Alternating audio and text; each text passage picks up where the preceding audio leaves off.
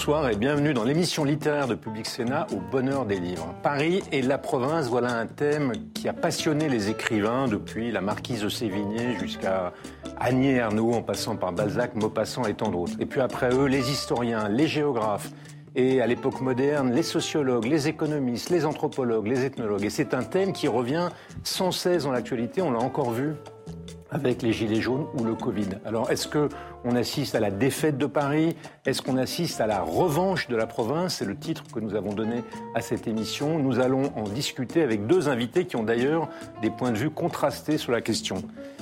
François-Régis Gaudry, bonsoir. Bonsoir Denis.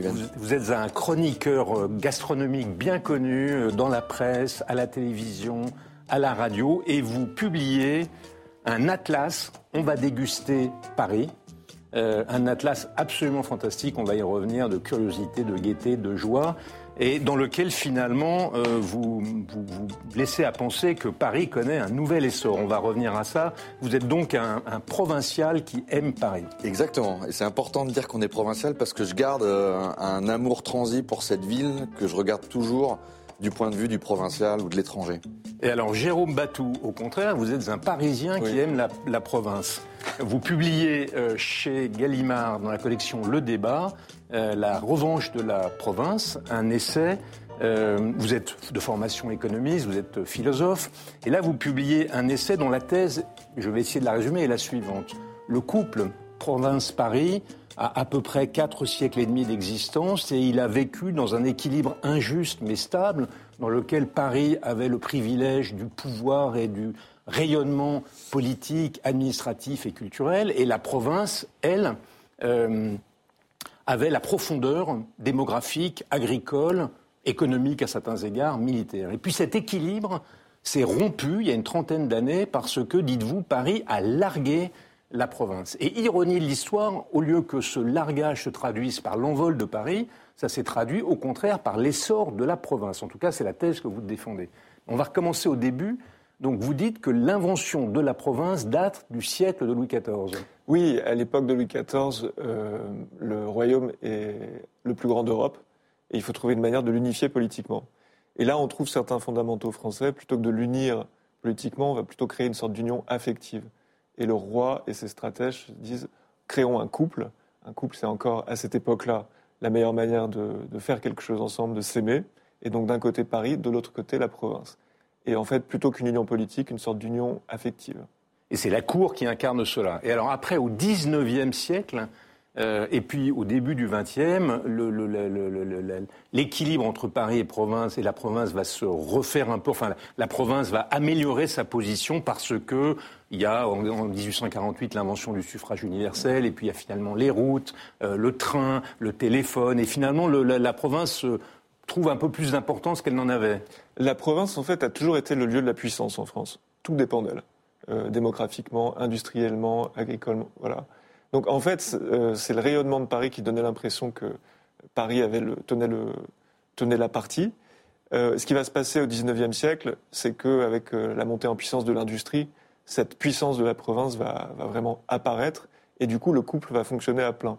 Et d'ailleurs, on trouve beaucoup une nostalgie comme ça quand les gens parlent de la Troisième République. En fait, c'est de cette période-là dont ils parlent. C'est-à-dire une période où Paris était très accueillante aux talents provinciaux et en même temps où la province était très fière du tremplin qu'elle représentait pour Paris à l'échelle mondiale. On va voir tout à l'heure, quand on va parler du Paris gastronomique, que les talents provinciaux sont décisifs. Entre 1870 et 1940, c'est l'apogée de Paris. Parce que Paris, dites-vous, est non seulement la capitale de la France, mais elle est la capitale du monde. Oui, et je ne suis pas sûr que beaucoup d'autres villes, dans la suite de l'aventure historique moderne, réussiront à retrouver le statut que Paris a eu pendant ces quelques décennies. Il faut imaginer euh, la fête de Berlin, la volupté de Bangkok, la puissance picturale de, New York. Enfin, tout est là euh, à Paris. C'est un moment extrêmement particulier. C'est un grand moment de fierté pour le pays, mais c'est un moment qui n'est rendu possible que parce que la province est là, qui pousse derrière et qui déverse chaque année des dizaines de milliers de talents sur Paris et qui lui, qui lui donne, qui lui communique en fait la province de ce, la puissance pardon, de ce vaste pays. Mais en même temps, c'est, Paris est une, zone d'irradiation. Elle attire les talents non plus seulement de la province, mais du monde entier. Absolument, absolument. Euh, tout à coup, euh, cette puissance parisienne va vous permettre d'avoir à, votre table euh, les plus grands écrivains américains, des industriels d'Angleterre. Et puis, il y a une certaine licence des mœurs à Paris qui est aussi très, très attachante à ce moment-là. Lorsque le roi d'Angleterre abdique pour, parce qu'il souhaite épouser une femme divorcée, où va-t-il venir s'installer à Paris. On a tous suivi ça dans The Crown. et puis, alors, dites-vous, bon, c'est après la, après la guerre, il y a bien sûr les Trente Glorieuses, donc la France continue sur son essor, mais euh, la mondialisation, dites-vous, d'une certaine manière, la révolution technologique vont fracasser le couple. Et euh, votre thèse, c'est que Paris, dans les années 90, décide de larguer la province. Oui, alors c'est pas un crime de sang-froid, mais il y a un raisonnement par opportunité. C'est-à-dire que jusqu'à cette époque-là, Paris faisait tout, peut-être pas tout, mais beaucoup produire en province. Et puis là, tout à coup, de nouvelles zones deviennent possibles, l'Europe de l'Est, l'Afrique du Nord, euh, la Chine, l'Extrême-Orient. Et donc on va délocaliser, c'est le terme qui s'impose, énormément de choses vers ces nouvelles possibilités. Et tout à coup, la province va se retrouver larguée, puisque elle était dans un couple avec Paris, et puis il y a une troisième personne qui rentre dans le couple, qui est un peu le monde, la mondialisation. Et voilà, j'ai un peu d'expérience du couple, mais je sais qu'il vaut mieux être deux que trois. Bon, ça dépend des goûts. Mais euh, cela étant, euh, est-ce qu'il n'y a pas dans votre thèse quand même quelque chose qui ressemble à la rationalisation a posteriori Enfin, pas, du complotisme, mais l'idée que Paris aurait largué. Est-ce que c'est pas simplement que euh, la, France est entrée à la fin des années 70 dans une crise continue, que la mondialisation, les révolutions technologiques ont secoué profondément son modèle et que ce modèle très centralisé, très jacobin, euh, a été beaucoup moins résistant? Est-ce que ce n'est pas simplement le modèle qui a volé en éclats sous les coups de boutoir d'une transformation des économies mondiales qui a frappé tous les pays? Disons que la, configuration euh, Paris-Province euh, crée une possibilité de largage que d'autres pays n'avaient pas. Voilà. Mais quand je parle de largage, encore une fois, je ne parle pas d'un complot, je ne parle pas d'un assassinat, etc. J'observe simplement que l'impact de la mondialisation a été beaucoup plus fort du fait de cette configuration sur la France que sur d'autres pays. Euh, voilà, vous auriez une autre manière d'attaquer le, problème en observant que euh, finalement la, mondialisation était une chose à laquelle d'autres nations européennes sont entrées ensemble et pas les uns contre les autres. Et c'est vrai que du fait de ce couple, la France a eu tendance, dans ce premier moment de mondialisation, à entrer plutôt les uns contre les autres que les uns avec les autres. Et vous faites des gilets jaunes, l'espèce d'expression symptomatique de ce, de ce ressentiment qui est né de la province vis de Paris. Mais en même temps, vous dites que l'ironie du sort, c'est que ce largage n'a pas profité, le crime n'a pas profité aux criminels, si j'ose dire. Ce largage a profité à la province parce que vous dites, c'est ben, le titre de votre livre, c'est la revanche de Paris, et vous dites, pardonnez-moi mon anglais, euh, qu'on assiste au développement d'une provincial way of life, d'un style de vie provincial, comme il y a eu une Californian way of life, qui prend le pas parce que euh, les préoccupations écologiques, les 35 heures ont donné un regard sur la vie qui est beaucoup plus cohérent avec la vie en province qu'avec la vie à Paris. Les choses se sont retournées. La province s'est longtemps définie par le négatif, ce qu'elle n'était pas, et tout à coup elle se définit par le positif. Elle a des choses que Paris n'a pas. Elle a accès euh, à la nature, elle a accès au calme, elle a accès à un autre style de vie qui est devenu extrêmement désirable. Et puis, quand on voit les deux énormes crises qu'on a subies ces dernières années, c'est-à-dire la pandémie et maintenant la guerre en Ukraine, on se rend compte que si la France doit avoir de l'énergie, c'est en province qu'elle va la produire. Si la France doit avoir à nouveau une industrie, c'est en province que tout va se passer. Et donc, en fait, ces grands moments dans l'histoire de ce couple Paris-Province sont beaucoup rythmés par le fait géopolitique. L'entrée dans la mondialisation a suscité un moment de crise et de largage, mais l'entrée dans la seconde mondialisation, une mondialisation moins heureuse, une mondialisation plus soucieuse, va probablement reconstituer en partie l'articulation entre Paris et la province. Et j'ai écrit ce livre pour ça. C'est un livre qui porte une thèse de réconciliation possible. Et alors vous dites d'ailleurs pour finir que finalement Paris a deux choix, euh, soit le choix d'essayer d'être euh, un, comment dirais-je, un conservatoire du Paris d'autrefois, c'est la thèse réactionnaire, disons, soit au contraire accepter de se provincialiser, de, se, de laisser pénétrer en lui la vie provinciale, et c'est ça son avenir. En fait, jusqu'à jusqu'à il n'y a pas longtemps, on considérait que quand on était la capitale, on était le centre. Et d'ailleurs, c'est le terme qu'on a utilisé pour parler de ce phénomène de décentralisation. Mais on pourrait voir les choses autrement. On pourrait considérer qu'il y a la capitale, et mettons Paris et la province, mais qu'il n'y a pas spécialement de centre. Voilà, c'est comme dans un corps. Le cerveau n'a pas la suprématie sur le cœur. Et donc, en fait, dans cette nouvelle articulation, en effet, il y a des nouvelles possibilités pour Paris, qui n'est pas condamné à devenir soit un Dubaï sur scène, euh, soit à devenir une grande ville de province, ce qu'elle ne réussira jamais à devenir. La revanche de la province, Jérôme Batou. Alors, François Régis Gaudry, on va déguster Paris, n'a pas du tout cette thèse-là, me semble-t-il. Mais enfin, on va y revenir. Alors, on va déguster Paris. Euh, c'est un atlas chez Marabout. C'est un atlas dans lequel il y a euh, des adresses de magasins de bouche, de restaurants français, étrangers, des petites euh, historiettes, des recettes, dans un, le tout dans une maquette absolument merveilleusement faite, joyeuse et gaie, mais qui permet quand même de lire. Euh, je dois dire que euh, je le lis comme un livre. Au lieu de le déguster de manière euh, gourmette en regardant une page ou là, je le lis assez systématiquement. et alors vous, votre thèse, dès le départ, c'est de dire que, au, contraire, au moment où Jérôme Batou pense que Paris largue la province, vous vous dites, dans les années 90, il y a un creux culinaire de Paris, et c'est au contraire depuis quelques années que le Paris retrouve son envol.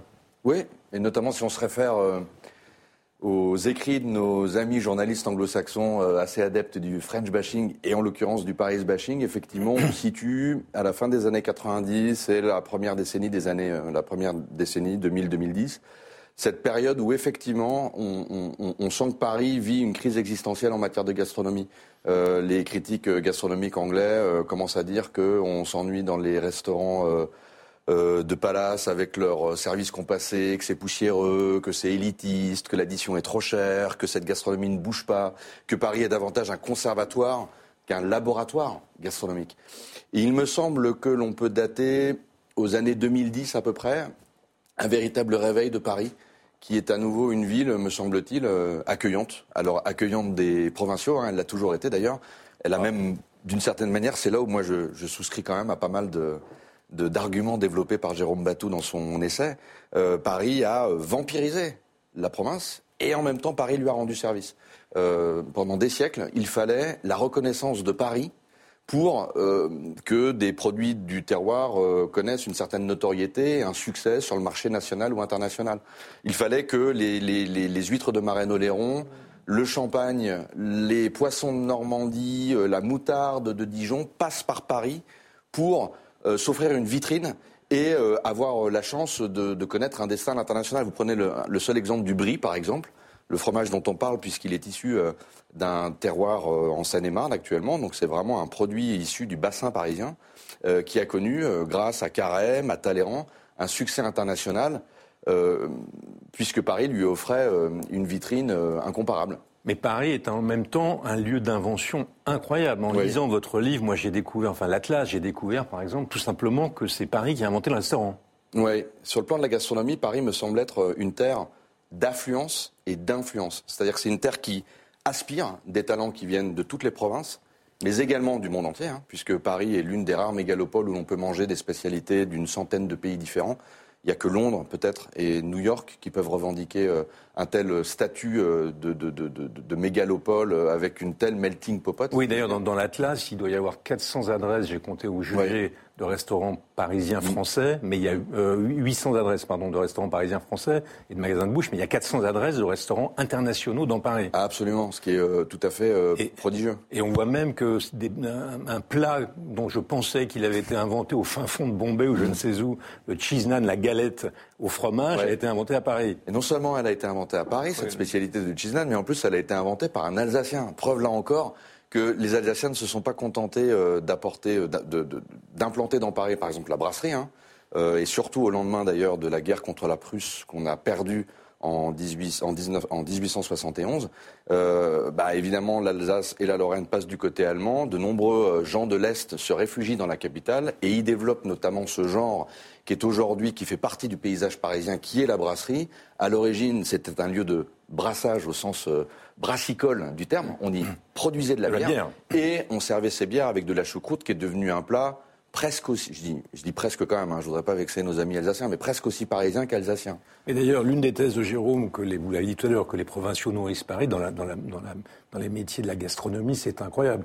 Bon, vous parlez des Alsaciens, mais les gens de l'Aubrac ont été, enfin les Auvergnats euh, ont bah, été... Les, les... Auvergnats, au milieu du 19e siècle, en effet, euh, ils crevaient la dalle, globalement, crise agricole dans tous les départements d'Auvergne, grand exode rural, direction Paris, en pratiquant au départ des petits métiers de rémouleur, de porteur d'eau, surtout d'ailleurs dans les quartiers de l'Est parisien qui étaient des quartiers populaires où les loyers n'étaient pas très chers. Et puis ensuite, ils ont monté peu à peu les échelons et ils. Euh, sont devenus, euh, ben, par exemple aujourd'hui, euh, les frères Coste, hein, Jean-Louis et Gilbert Coste, qui sont des Aveyronais. Euh, alors là, on peut dire que Paris a été le terreau de leur incroyable réussite professionnelle. Alors ce qui est drôle, c'est qu'il y a une, une, inventivité parisienne. Par exemple, j'ai découvert là encore en vous lisant, parmi tant d'autres choses, qu'il y avait un argot parisien de la bouffe, de la, et des métiers de la bouche. Par exemple, Jérôme, vous qui êtes parisien, est-ce que vous savez ce que c'est que le sifflard Non. Ah, c'est le saucisson. Est-ce que vous savez ce que c'est que le clacos? Oui, le fromage. Ah, bravo. Le camembert, pas n'importe quel fromage. Est-ce que vous savez ce que c'est qu'une roteuse Non. Ah, c'est une bouteille de champagne. Donc il y a tout. Alors il y a, deux pages dans l'atlas sur le vocabulaire, sur l'argot parisien, des expressions qu'on connaît d'ailleurs plus ou moins. Et, de même, il y a une inventivité en termes de plats. Euh, quand, on, quand on fait la liste euh, au fur et à mesure de votre atlas des plats qui ont été inventés ou des, je ne sais pas évidemment le jambon beurre, euh, mais même le croissant qui a été réinventé. Et il est même intéressant de constater que Paris a donné naissance à des plats qui, a priori, dans leur intitulé, ont une vraie connotation provinciale et qui, en fait, sont des inventions parisiennes. La sole à la normande, c'est une sole qui est accommodée de crème fraîche. Donc, à la normande, c'était le fantasme du bocage normand, mais en réalité, c'est un plat qui a été inventé au 19e dans un restaurant parisien. Le bœuf bourguignon n'est pas une invention bourguignonne, mais une invention de la bourgeoisie parisienne de la fin du 19e siècle qui, effectivement, euh, faisait mijoter du bœuf avec un vin qui, en l'occurrence, venait de Bourgogne. Et c'est ensuite, dans un mouvement intéressant de réappropriation par les bourguignons de ce plat parisien, que on voit cet échange, euh, cette réciprocité entre Paris et la province d'un je t'aime moi non plus, je te rends service, je te, pique un peu ton influence et tes recettes, mais en même temps je te le recrache de manière... Euh, de manière effectivement assez créative et inventive. Donc là encore, Paris-Province, on est dans, dans un jeu d'entraide. il, y a tout de même des, il y a tout de même des plats qui sont estampillés. Je pense évidemment au Paris-Brest. Ah, évidemment. Il y a quand même des, des, plats qui portent le nom de Paris et qui vont porter Paris dans le monde entier. Dans, dans le monde entier, on va les appeler du nom de Paris. Vous citez le, le Paris-Brest, mais il y a bien d'autres exemples. Et s'il y a un registre sur lequel Paris, pour le coup, a un quasi-monopole, c'est la scène pâtissière qui est juste euh, époustouflante. Et encore aujourd'hui, c'est-à-dire qu'on ne parle pas uniquement de patrimoine sur plusieurs siècles, il y a eu bien sûr Antonin Carême qui a été le grand pâtissier du 19e, mais encore aujourd'hui Gaston Lenôtre, Pierre Hermé, Cédric Grolet qui euh, cumule 5 millions de followers et qui est une star internationale de la pâtisserie. C'est un talent français, c'est un talent parisien qui fait encore de Paris euh, la scène pâtissière incontournable. Et de même, il y a des institutions, parce que vous, vous décrivez des plats, vous décrivez, vous donnez des adresses, mais vous décrivez aussi des lieux, des lieux qui sont presque devenus des lieux de mémoire, comme dirait Pierre Nora. Euh, par exemple, vous, vous vous rappelez le match de Magot Flore, qui encore aujourd'hui est un sujet d'attraction et de curiosité pour des touristes venus du monde entier. Absolument. Et quand vous pensez que ces deux établissements qui se font face, boulevard Saint-Germain, euh, d'ailleurs invention euh, ouverte par là encore des Auvergnats, hein, preuve que la province est toujours dans les parages.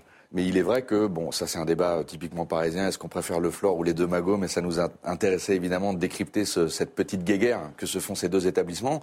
Mais c'est vrai qu'on s'intéresse euh, au destin euh, d'établissements qui d'ailleurs, euh, pour euh, beaucoup d'entre eux, ont été classés au monument historique, hein, grâce notamment à l'action de Jack Lang dans les années 80. Et euh, on a pris conscience, notamment dans les années 80, que Paris détenait un patrimoine incroyable en termes d'art décoratif en termes d'anecdotes historiques, d'histoire. Et c'est ainsi que, effectivement, on raconte le destin de la closerie des Lilas, euh, de l'IP. Tiens, voilà un autre établissement ouvert par un, Alsacien, euh, et, beaucoup d'autres encore. Ce qui est intéressant, c'est de voir qu'au fond, Paris, ça, contrevient euh, à l'idée de certains de nos hommes politiques que l'identité est, est, en fait une conjonction euh, d'influence venue à la fois du monde entier, de la province, de Paris, d'invention. De... Donc c'est pas quelque chose de figé euh, et d'unique, c'est quelque chose d'incroyablement polyphonique, enfin multicolore. Et ce qui fait sans doute euh, la richesse de la gastronomie parisienne et française plus globalement, c'est précisément d'avoir été constamment irrigué d'influences provinciale ou étrangère et de n'avoir jamais été un, musée ou quelque chose de très figé. Et euh, aujourd'hui, euh, c'est vrai que on constate, euh, bon, le Shiznan est un exemple, mais il y en a beaucoup d'autres. Si vous prenez par exemple cette formidable école japonaise de talents venus de Tokyo et d'ailleurs dans l'archipel nippon, qui n'avaient qu'un rêve, c'était de venir exercer leur talent à Paris, avec l'exemple d'un Kei Kobayashi, qui est le premier chef japonais obtenant trois étoiles il y a quelques mois et ça se passe euh, à Paris, rue du Coq-Héron, près des Halles, ben, effectivement, vous vous rendez compte que Paris est encore euh, une plateforme euh, qui attire des talents du monde entier. Donc, revanche de province ou triomphe de Paris, on va, on va écouter un lecteur, parce qu'après tout, le plaisir des livres, c'est d'abord le leur. On va écouter un lecteur qui va poser une question, je crois, à François Régis.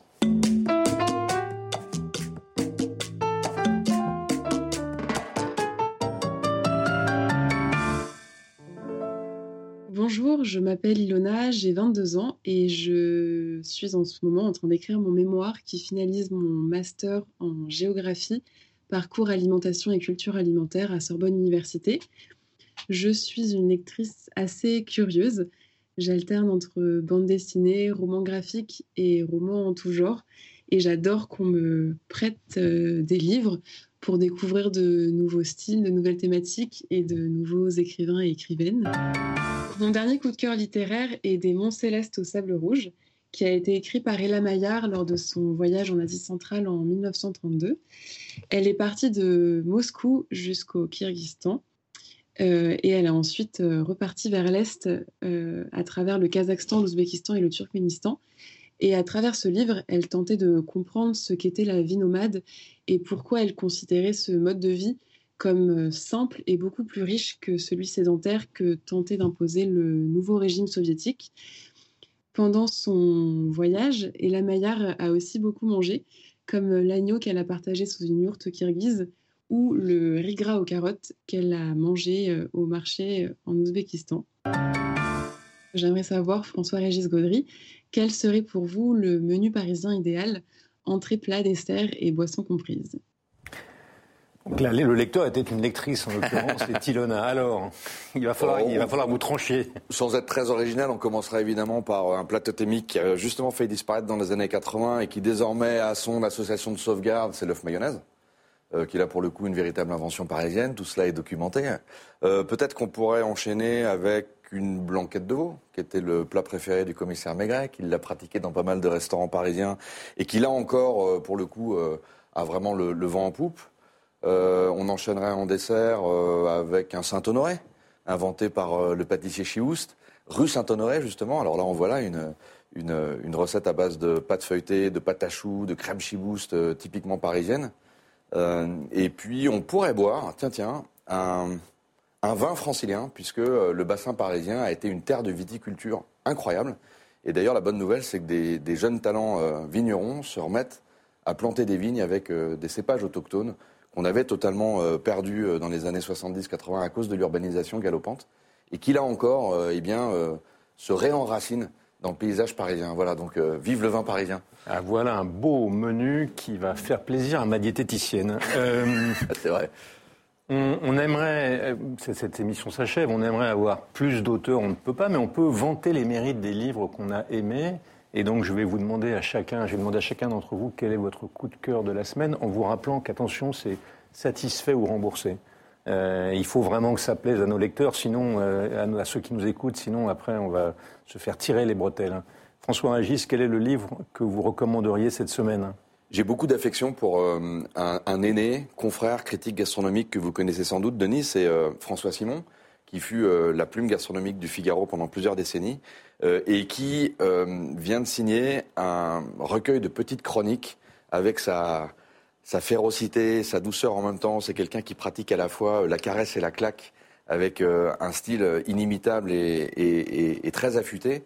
Ça s'appelle La poétique du jambon beurre et il s'amuse à décrypter les tics et les tocs de ce milieu et notamment Paris et, sa, et sa victime préférée. Voilà, c'est aux éditions Bouquin. Ok, Jérôme. Le coup de cœur, ce serait le livre de Paul B. Preciado, Je suis un monstre qui vous parle, qui est une conférence que Paul B. Preciado a donnée devant, euh, devant des psychanalystes en invitant en fait à euh, cette discipline à se repenser à la lumière de tout ce qui se déconstruit depuis que Freud a inventé la psychanalyse. Très bien. Quant à nous, au bonheur des livres, nous vous recommandons Jean-Christophe Bailly, Paris quand même. Jean-Christophe Bailly, c'est un écrivain qui avait écrit Le dépaysement en 2011, qui avait fait beaucoup parler de lui. Et il, c'était un, ça, ça, se passait en province, il a eu comme un remords. Et donc là, c'est une promenade dans Paris, euh, un éloge de Paris qui va vous intéresser. Ça, c'est pour vous, absolument. Merci. Edith Bruck, aucun rapport, Edith Bruck, avec notre sujet, mais c'est une poétesse hongroise euh, réfugié en Italie, rescapé de la Shoah, qui a écrit des, biographies, une autobiographie, deux autobiographies merveilleuses, mais qui écrit des poèmes euh, très très beaux. Celui-là, je le garde. Euh, Jean Echenoz, vous connaissez Jean Echenoz, c'est un poète. Jean Echenoz, c'est un grand écrivain français. il a eu le prix Médicis, il a eu le prix Goncourt, 13, Cherokee. Et là, c'est une enquête policière, une fausse enquête policière dans le Paris du 16e, parce qu'on dit que c'est un écrivain géographique. Il n'avait jamais traité de Paris, et donc il, il se promène, il, enfin, il, enquête dans le 16e arrondissement. À mon avis, ça, c'est pour vous. Merci. Vous ne me l'avez pas demandé, mais je vous l'offre tout de même. Et enfin, Blutch, grand dessinateur de bande dessinée. Son nom, d'ailleurs, est emprunté à un héros de bande des Tuniques Bleues, une autre bande dessinée. Grand dessinateur de bande dessinée français, peut-être l'un des meilleurs. La mer à boire, c'est sa dernière publication. Vous aimez la bande dessinée? J'adore. Ben, je vous l'offre.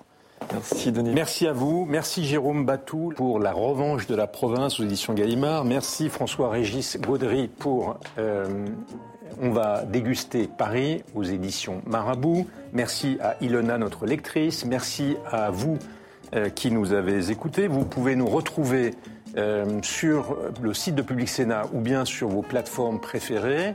Et, et, puis sinon, nous nous retrouvons la semaine prochaine, à moins que d'ici là, nous ne nous soyons croisés dans une librairie. Ou restaurant.